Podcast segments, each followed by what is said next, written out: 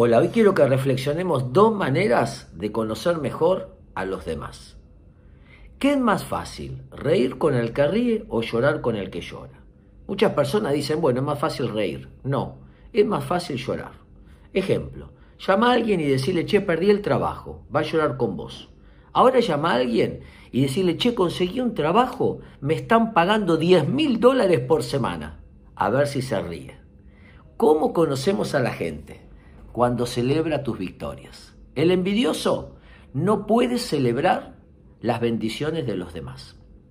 Observa, cuando a vos te va bien, lo disfruta el otro, lo celebra de corazón, verdaderamente se alegra.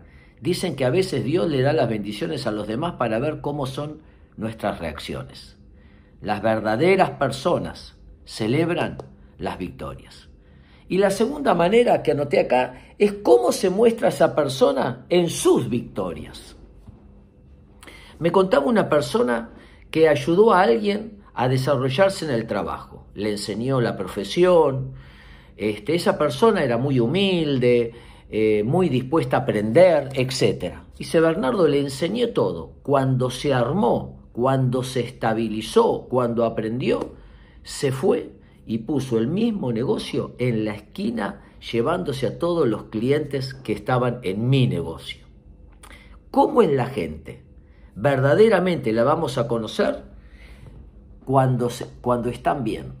¿Cómo actúan cuando su entorno está estable? ¿Se la creyeron? ¿Recortan todas las bendiciones de quienes los ayudaron y dicen, no, yo lo logré por mi cuenta? ¿O mantienen la humildad de la historia, de la gente que ayudó, las verdaderas personas se ven cuando a vos te va bien, si celebran tus virtudes, tus bendiciones, y cuando a ellos les va bien, si mantienen la humildad y la historia de la gente que le bendijo y le acompañó. Espero que les sirva.